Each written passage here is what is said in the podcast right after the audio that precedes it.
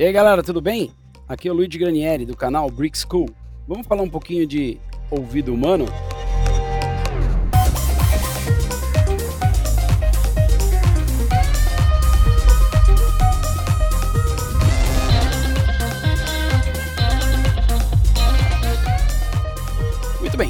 Falar um pouquinho de ouvido humano. Como é que esse cara funciona?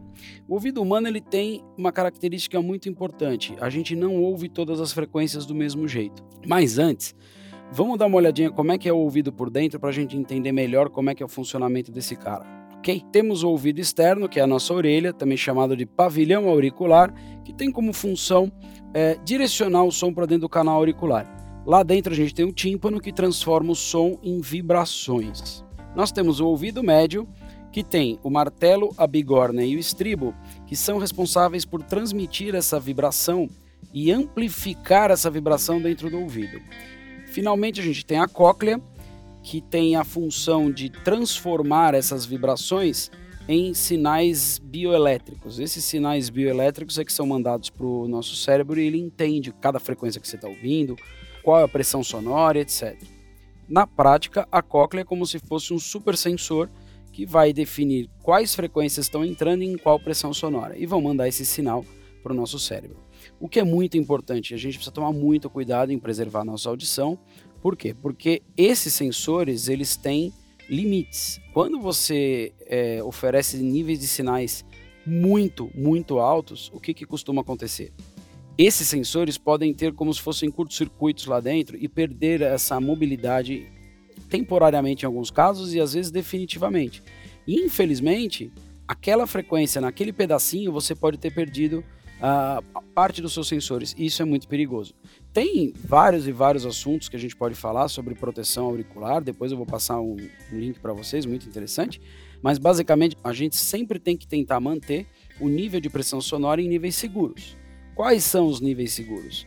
Em geral, não passar de 85 decibéis. É isso que a NBR pede, é isso que os médicos recomendam, mas na prática a gente sabe que isso é quase impossível. Em alguns momentos nós vamos ser expostos a algum nível de pressão sonora maior. Então o que, que a gente tem que tomar um pouco de cuidado? O interessante é fazer o seguinte: se você tiver nem que seja um medidorzinho simples desses de, de um decibelímetro de celular, verifique quanto é a pressão sonora que está te agredindo. A cada 3 dB que aumentar desses 85, você vai dividir o tempo de exposição pela metade. A NBR diz que você pode ficar exposto a 85 decibéis por 8 horas.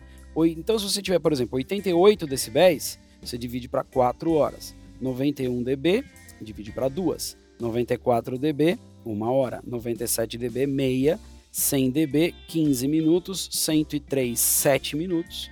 106, mais ou menos 3 minutos e assim por diante. Na prática, 106 dB é um, é um nível de pressão sonora muito alto, é, de riscos muito sérios. Então a gente tem que tentar proteger nossos ouvidos, porque trabalhar com áudio, música, você não pode ficar surdo, tá? Então cuidado com seus ouvidos. Muito bem. Vamos entender como funciona a, a, a percepção do ouvido humano. O ouvido humano depende, na verdade, desses sensores que eu acabei de explicar para vocês, que estão na cóclea, e daqueles mini ossículos, né? Martelo, estribo e bigorna, para amplificar o som dentro do nosso ouvido. Só que todo esse sistema ele tem algum tipo de deficiência, na, na prática ele não é 100% perfeito. Então, é, o que acontece? A gente não tem ah, como se fosse um. Imagine um microfone de medição que vocês estão vendo aí na tela. Esse microfone de medição ele teria um gráfico de frequência praticamente plano. Para todas as frequências, ele, ele mediria o mesmo nível de pressão sonora e nosso ouvido não é um microfone. Então entendam. O que, que acontece? Quando a gente está ouvindo, a gente não está ouvindo na prática exatamente o som que está chegando no nosso ouvido. O que explica muito bem essa deficiência do ouvido humano são as curvas Equal Contour de Fletcher e Munson. As curvas eh, de Fletcher e Munson, eles têm um, um gráfico que a gente precisa tomar um pouquinho de cuidado para entender, mas na verdade não é muito complicado. Eu gosto muito de pensar da seguinte forma: vamos pensar que essa parte azul é como se fosse uma lagoa, uma, o mar, a água. É, essa parte amarela escura é como se fosse uma praia, e essa parte amarela clara é como se fosse um morro mais alto é, nessa ilha, vamos dizer assim, tá bom? É, olhando de cima, a gente então tá vendo o mar, a praia e a ilha. E vamos pensar assim, ó. Quando você está lá dentro da, da água, você não consegue ver lá muito longe, certo? Quando você sai na praia, você fica um pouco mais alto, você consegue enxergar melhor. E se você subir lá no morro, você vai enxergar melhor ainda. Essa é a ideia desse gráfico. Quando você está dentro do amarelo clarinho, você está enxergando muito bem, muito melhor. No nosso caso, ouvindo muito bem, muito melhor. Quando o seu ponto estiver dentro do amarelo mais escuro, a gente está ouvindo razoavelmente bem. E quando estiver no azul, a gente ouve, mas uh, num nível um pouco mais precário. Fora desses pontos, a gente não ouve nada. Então vamos entender melhor esse gráfico agora, vai ficar bem fácil de entender com um exemplo.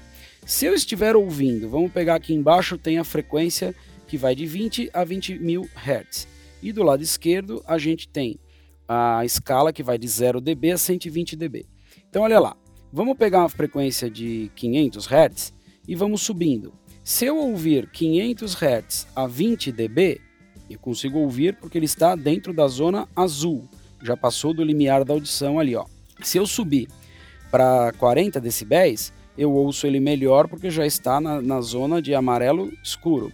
E se eu ouvir ele em torno de 60 até no máximo 80, 75 dB, eu ouço maravilhosamente bem a frequência de 500 Hz. Olha um exemplo agora legal para a gente entender isso. Se eu estiver em 500 Hz 60 dB, em 1000 eu também estou ouvindo maravilhosamente bem, em 2000 eu estou ouvindo maravilhosamente bem, porém quando eu começo a chegar em 5000 cai um pouco a qualidade e em 10.000 cai mais ainda a qualidade. E para o grave, em 500 eu ouço muito bem, em, em 200 eu ouço muito bem, quando eu chego lá para 100 Hz, 80, 50, já estou ouvindo mais ou menos. É, na prática é o seguinte, ó, o ouvido humano ouve bem os médios e ouve bem em pressões sonoras também médias, ou seja, eu ouço muito bem entre 100 Hz e 8, 7000 e ouço muito bem entre 50 dB e 80 dB. Na prática, aquele miolinho amarelinho é o ponto ideal. Aí você fala assim: bom, tudo bem, o meu ouvido não é perfeito, eu sei, mas o que isso, que, que isso me interessa? O microfone percebe as frequências sonoras e as pressões sonoras de um jeito, o ouvido humano de outro. Daí vem as famosas curvas DBA, DBC, curva Z, né, DBZ. O que, que são essas curvas? São curvas de ponderação. São curvas que vão fazer o quê? Vão é, transformar uma medição que é plana numa medição que vai ter uma curva, especialmente no grave. Para quê? Para quando você for fazer, por exemplo, um alinhamento de sistema, quando você for fazer uma medição sonora, seja acústica ou seja para equipamentos eletrônicos, você saber o, como você vai fazer essa medição. Por exemplo, as medições acústicas feitas para situações de, de litígio de ruído, questões de performance de estruturas e performance de estruturas de isolamento acústico, etc., devem ser feitas em dBA.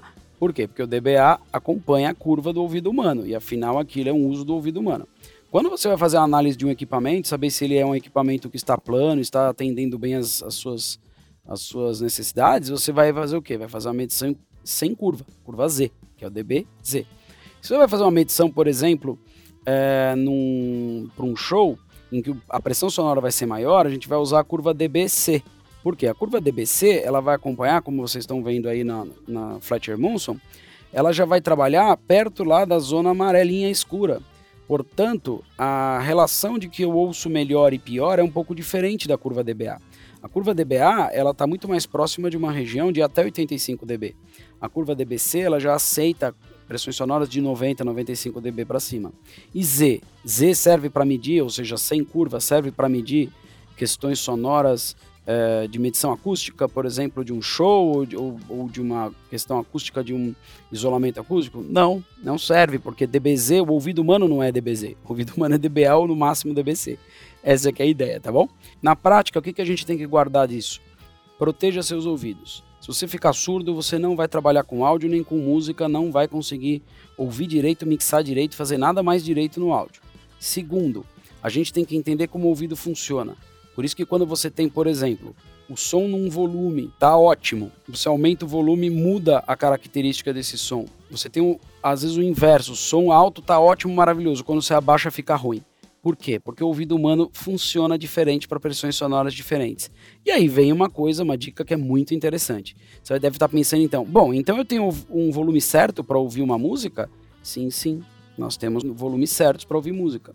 Por exemplo, para música clássica, para música instrumental que você estaria ouvindo de, num teatro ou numa sala de concerto, em que as pressões sonoras podem chegar até 90, 95 decibéis, o ideal é que você faça o quê? Que você ouça esse eh, material fonográfico, né, seja ele na mídia que for, em torno de 85 dB, no máximo 90, tá? Então, em torno de 80 a 90 dB seria o ideal.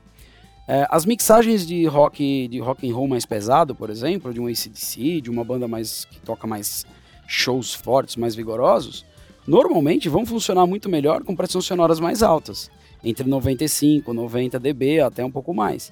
É, e também coisas mais acústicas, né? Sonoridades mais acústicas, alguns efeitos sonoros, um, algumas o que a gente chama de foley, né? Que é, é são sons gravados da, ou da natureza ou sons gravados de, de, de cenas do cotidiano, do dia a dia. O ideal é que a gente as ouça também da mesma forma, ou seja, dentro de um espectro um pouco menor, dentro de, por exemplo, de 70 a 80 dB. Claro, é, isso é mais complicado? É, mas é, é assim que funciona. Na prática, é, existem, por exemplo, mixagens feitas para situações diferentes. Eu tenho alguns alunos e amigos DJs, por exemplo, em que eles precisam fazer mixagens para tocar no show, eles têm que fazer mixagens para tocar na rádio e mixagens para colocar lá no Spotify, no Tidal ou qualquer outro tipo de, de, de streaming. Por quê? Porque o jeito como a pessoa vai ouvir é diferente. Então a gente tem que às vezes mixar um pouco diferente, por quê? Porque o ouvido humano vai perceber diferente. Beleza? É, dúvidas? Pode colocar aqui embaixo, tá? Aqui embaixo vai aparecer o nosso e-mail. Pode colocar sua dúvida que assim que possível a gente tenta responder, ok? Bem-vindo ao canal Brick School. Não esqueça de se inscrever, não esqueça de dar o seu like, isso ajuda bastante. E assim que possível, venha conhecer a nossa escola e nossos cursos. Até a próxima!